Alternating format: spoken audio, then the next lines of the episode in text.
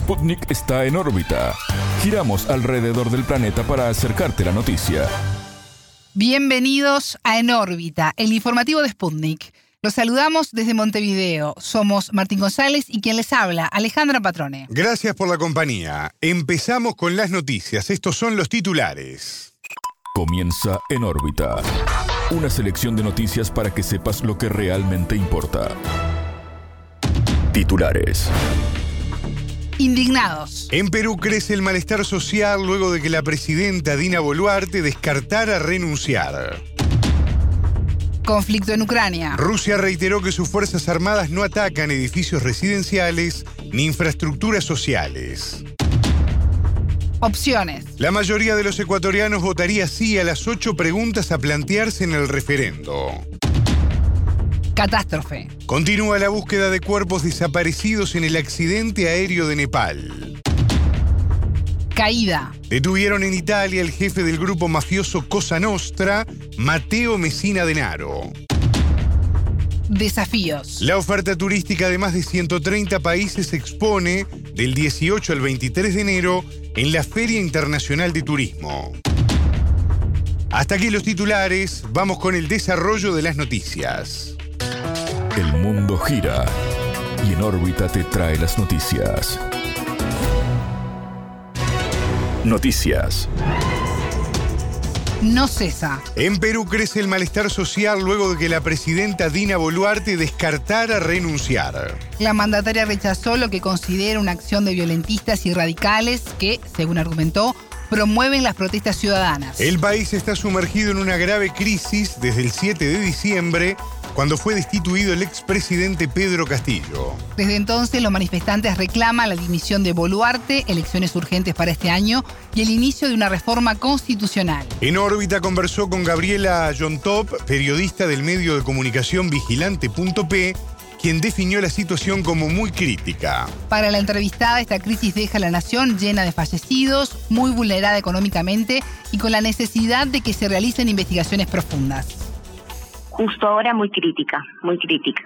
Es muy, este, no podemos simplemente decir que estas personas están completamente equivocadas y están actuando eh, únicamente por lo que pasa es que acá hay que mencionar algo muy muy importante. Acá se están pidiendo tres cosas fundamentales. La primera es la renuncia de Ina Boluarte, el, la segunda son elecciones a 2023 y la tercera es una asamblea constituyente. Entonces hay que entender acá que estos reclamos, por más de que sean legítimos porque estas personas pueden con todo su derecho exigir eh, y hacer marchas pacíficas, no podemos avalar que estas marchas se conviertan en lo que estamos viendo ahorita, que son manifestaciones completamente violentas que están cobrando la vida de decenas de peruanos y que además están dejando a nuestro país en una situación muy vulnerable a nivel económico también, ¿no? O sea, acá sí es muy importante tomar en cuenta que si bien existe un caos generalizado, es una crisis social, es una convulsión social, hay que tomar en cuenta de que también nuestras instituciones tienen que investigar los casos, saber qué ha ocurrido, si solamente ha sido respuesta de la policía y de las Fuerzas Armadas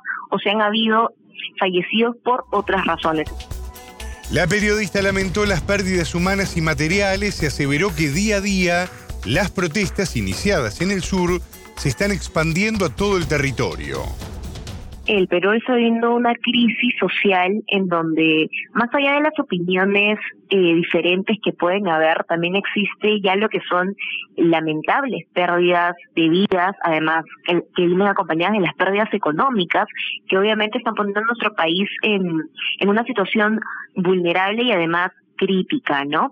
el mensaje de Ina Boluarte, por más de que ha intentado eh, llegar a cada una de las personas, igual ha generado muchas críticas eh, por un sector de la población, sobre todo por estos sectores radicales que están asusando las violentas protestas en el sur del país, que poco a poco se están, están llegando a otras regiones de acá de Perú.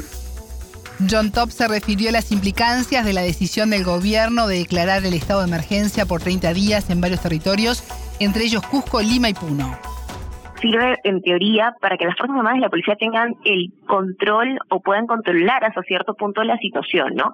Eh, igual yo creo que estas, ese tipo de medidas igual se evalúan, eh, no son medidas tomadas a la ligera. Recordemos que en diciembre del año pasado ya se había declarado también estado de emergencia en algunas otras regiones del país, entonces yo creo que se está haciendo por eso una línea para al menos intentar por parte del Ejecutivo controlar la situación. Escuchábamos a Gabriela Yontop, periodista del medio de comunicación Vigilante.p.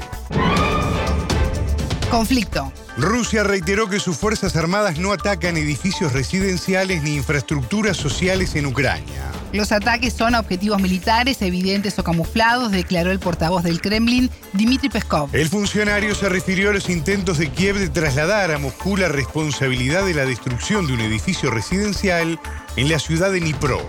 Se ha visto la conclusión de algunos representantes de Ucrania, quienes dijeron que esta tragedia fue causada por la acción de misiles antiaéreos, añadió. Desde el 10 de octubre, Rusia ataca puestos de mando militar, comunicaciones e infraestructura energética de Ucrania. Tal acción responde al atentado terrorista que destruyó un tramo del puente del estrecho de Kerch en Crimea y se saldó con cuatro muertos. Por otra parte, el presidente ruso Vladimir Putin denunció la política destructiva, dijo, del gobierno de Volodymyr Zelensky al intensificar las hostilidades. En diálogo con su par turco, Recep Tayyip Erdogan, Putin enfatizó como ejemplo de esto el rechazo de la oferta de alto el fuego en la Navidad ortodoxa el 6 y 7 de enero. Por otra parte, Alemania, una de las potencias de la OTAN que suministra armamento a Ucrania en el conflicto, cambia su ministra de Defensa. Christine Lambert presentó su dimisión ante el canciller Olaf Scholz. La jerarca ha sido criticada en varias ocasiones en los últimos meses en relación con el ofrecimiento de armamento a Kiev. A las urnas. La mayoría de los ecuatorianos votaría la opción sí a las ocho preguntas a plantearse en el referendo organizado por el gobierno en febrero. El dato es un indicador importante al considerar el descontento ciudadano con respecto a la gestión del presidente Guillermo Lazo. En su último informe, la encuestadora Clima Social indicó que las medidas propuestas por el Ejecutivo tienen una intención de voto de entre 49,4% y 82,3%. En tanto, entre un 11,1% y un 27,1% está dispuesto a rechazarlas. El analista político Edison Pérez dijo en órbita que el referendo del 5 de febrero, donde asimismo se elegirán autoridades locales, es muy importante. El experto relativizó los datos presentados por las encuestas en el marco de un proceso electoral, el cual definió como desprolijo.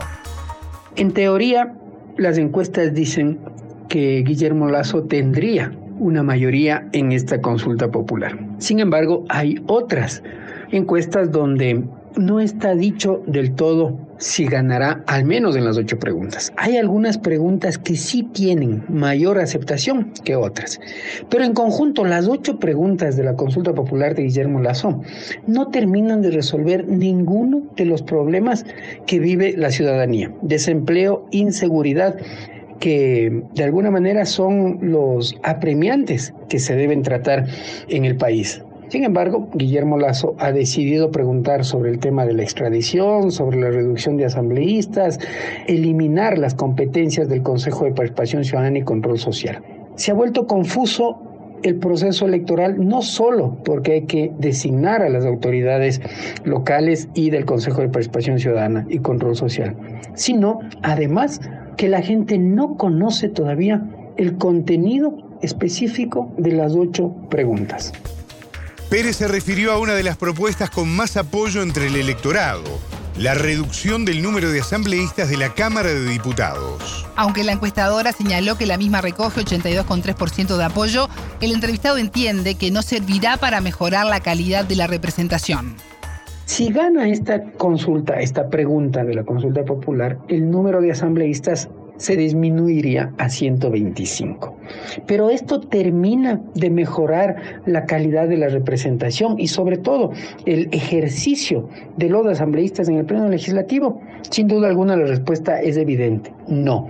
La Asamblea Nacional tiene una baja credibilidad y una baja calificación en estos dos años de administración, que ya van al frente del, Pleno Legislativo. Y se lo han ganado porque en el primer año la presidenta de la Asamblea, la señora Guadalupe Llori, se vio envuelta en varios escándalos de corrupción y sobre todo en la incapacidad de viabilizar el tratamiento de leyes urgentes que se debían tratar para mejorar la vida de los ecuatorianos en relación a varios temas, especialmente el tema de la inseguridad. En paralelo, el Consejo Nacional Electoral abrió la convocatoria para la inscripción de los observadores del referendo y elecciones regionales 2023. Según el analista, detrás de esta consulta popular se esconde un intento del gobierno de medir su popularidad y de ahí que hizo todo lo posible para que la consulta popular, las ocho preguntas de la consulta popular y referéndum que están incluidos en estas ocho preguntas, eh, hayan ingresado justamente y hayan empatado con esta, con esta fecha de alguna manera el gobierno intenta medir su popularidad. No tiene tantos candidatos para las 221 eh, alcaldías del, del país, sin embargo, está haciendo campaña por el sí y de alguna manera eso le va a permitir que los ecuatorianos reconozcan o no de alguna manera su administración, que ya va cerca de, dos años. Hay que tomar en consideración que no siempre una consulta popular le ha sido favorable a los gobiernos de turno. En el Ecuador, en los 44 años de vida democrática, han existido 11 consultas populares y referéndum, de los cuales dos, eh, y han sido utilizados por seis presidentes, de los cuales dos presidentes han perdido. Eh, León Febres Cordero en 1986 y Sixto Durán Ballén en 1995. Y el resto de presidentes han ganado sus procesos de consulta popular y que han servido de alguna manera como termómetro justamente del respaldo y de la valoración de la administración que han llevado a cabo. Escuchábamos al analista político ecuatoriano Edison Pérez. Catástrofe. En Nepal continúa la búsqueda de cuerpos desaparecidos en el accidente aéreo mientras se confirmó el hallazgo de las cajas negras. Con respecto al vuelo siniestrado en la mañana del domingo 15, de las 72 personas a bordo, han sido confirmados 68 muertos, entre los que se encuentran 6 niños. Entre las víctimas se cuentan 15 extranjeros de nacionalidades argentina, india, rusa, Corea del Sur, australiana, de Irlanda y Francia.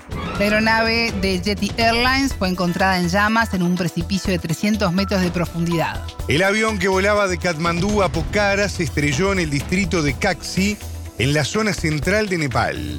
El gobierno del país asiático conmemoró este lunes 16 un día de luto nacional ante la peor catástrofe de este tipo en la nación asiática en tres décadas. Expertos han destacado los problemas para volar en Nepal, como las inclemencias del clima, la escasa visibilidad y la topografía montañosa.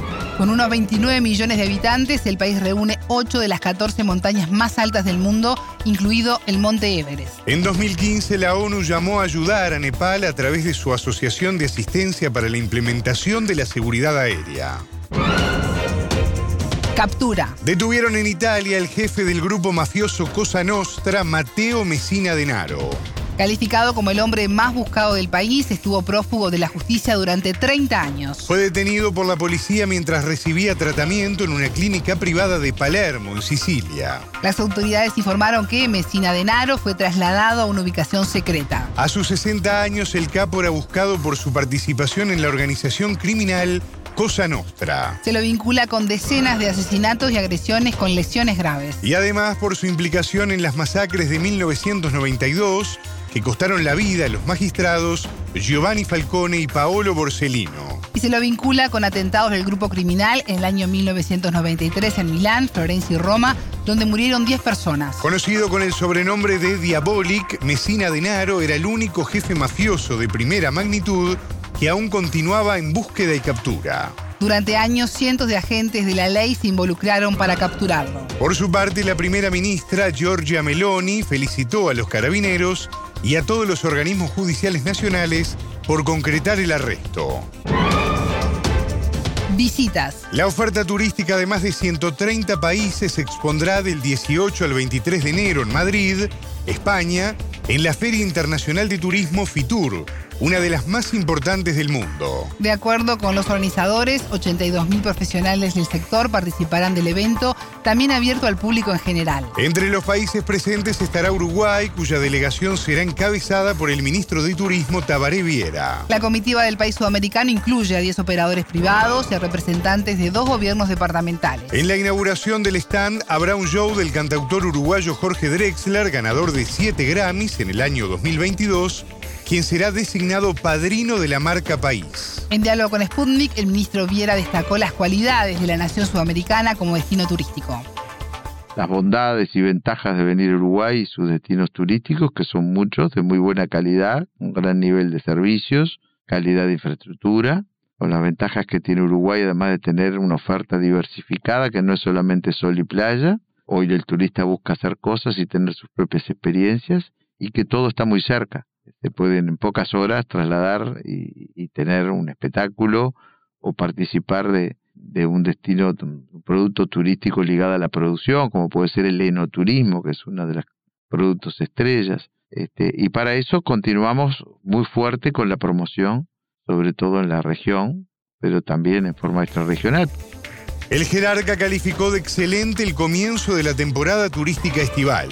Desde el 22 de diciembre del 2022 y al 10 de enero ingresaron al país 523.000 personas no residentes, alrededor del 10% más que en el mismo periodo de 2020. Esta es la primera temporada sin ningún tipo de restricción a raíz de la pandemia del COVID-19. El 22 de diciembre del 2022, o sea, unos días antes de las fiestas de fin de año, cuando empieza el movimiento, al 10 de enero, 523 mil personas no residentes del Uruguay. Y eso es bastante más que eh, lo que ingresó también el dato bruto de, de, ingresos al país de igual periodo del 2019-2020, es decir, el último dato antes de la pandemia. Según el ministro, esto va en línea con la recuperación registrada durante 2022.